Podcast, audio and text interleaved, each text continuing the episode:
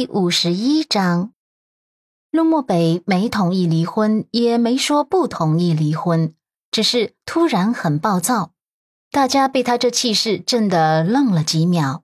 阮南希心口却弥漫了一层凉意，水波流转的眸子里也染上了一层失望。这一瞬间，他有些心灰意冷。这个家里。他唯一能求援的就是眼前这个男人了，这个执意闪婚把她娶回来的男人。可是这个男人却用沉默把他的无助和无辜阻碍在外。突然，他就不想再说什么了，也不想站在这里被他们全家声讨了。他冷冷的勾唇，一字一句掷地有声道：“我本来想要解释一番的，可是……”你们连解释的机会都不给我，看来对于值得的人解释才有价值，不值得的人大可不必浪费口水。至于到底要不要离婚，陆先生你自己看着办。如果你要离婚，我无条件同意。说完，他深深的看了陆漠北一眼，就上楼了。叶婉柔被他这没礼貌的举动给震惊到了，蹙眉喊道：“喂喂，你！”你这是什么态度啊？谁让你走了？你给我回来！还没说完呢，你怎么可以这么没礼貌？阮南希对他的话充耳不闻，这让叶婉柔很没面子。她先是向陆漠北埋怨：“儿子，你看看你娶回来的好老婆，真是无法无天了。”陆漠北身子紧绷着，沉沉的看了他一眼后，他突然脊背一凉，不再对他嘀咕什么了。转脸对着老太太抹泪：“妈，你刚才都看见了吧？你可看得仔细了吧？这样的孙媳妇儿，你怎么能容忍啊？”陆老太太之前一直半眯着眼眸，这会儿眼眸豁然睁开，目光虽然有些浑浊，却犀利威严。够了，都别再嚷嚷了。成何体统？叶婉柔立刻委屈的收了声，眼眶红红的，却也不敢多说什么。鹿晗更是不敢说话了。陆老太太这才把眸光移向陆漠北，别有深意的问了一句：“北儿啊，你打算怎么处理这件事？”陆漠北沉默，嗓音低沉，却霸道，充满了威慑力。我没想过离婚，另外，这件事我会尽快查清楚，给陆家一个交代。阮南希上楼之后，晚餐也没有下楼吃。晚餐后，陆漠北上楼回到卧室，卧室里开着灯，阮南希在看书。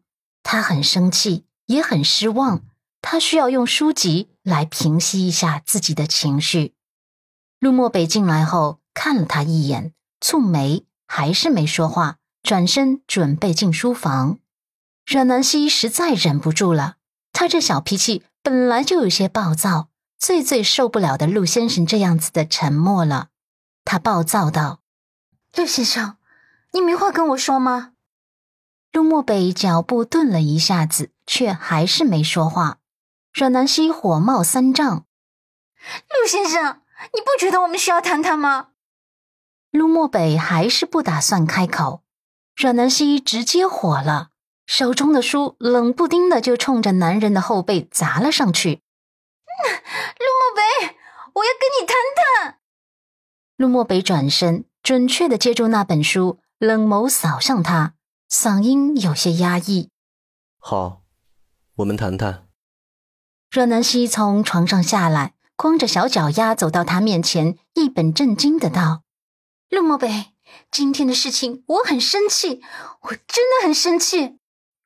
陆漠北唇角微微的上扬，一抹凉意从唇角蔓延。应该生气的人是我吧？阮南希深呼吸。你很生气啊？我看是你心胸狭隘差不多。那些照片是被挑选了角度拍摄下来的，专门用来骗你这种心胸狭隘的人的。他的语气很激动。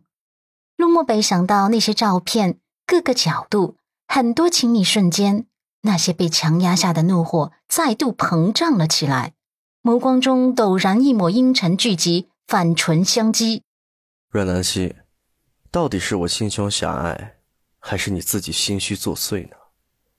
无风不起浪这个道理，你懂不懂？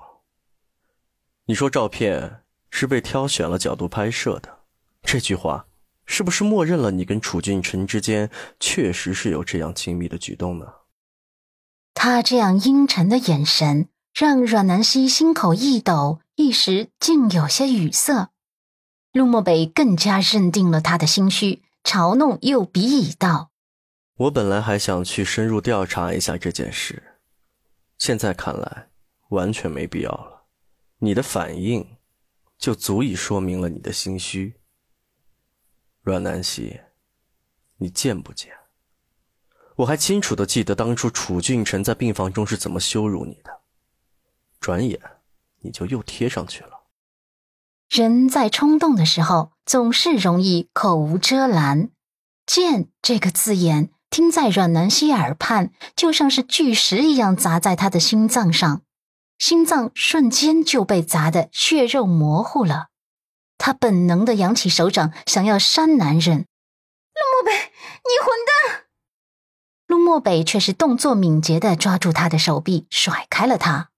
自古男女力气悬殊，阮南希被甩的后退了几步，肩头撞上了墙壁上，还没恢复好的伤口裂了开来，撕裂般的疼痛在肩头蔓延。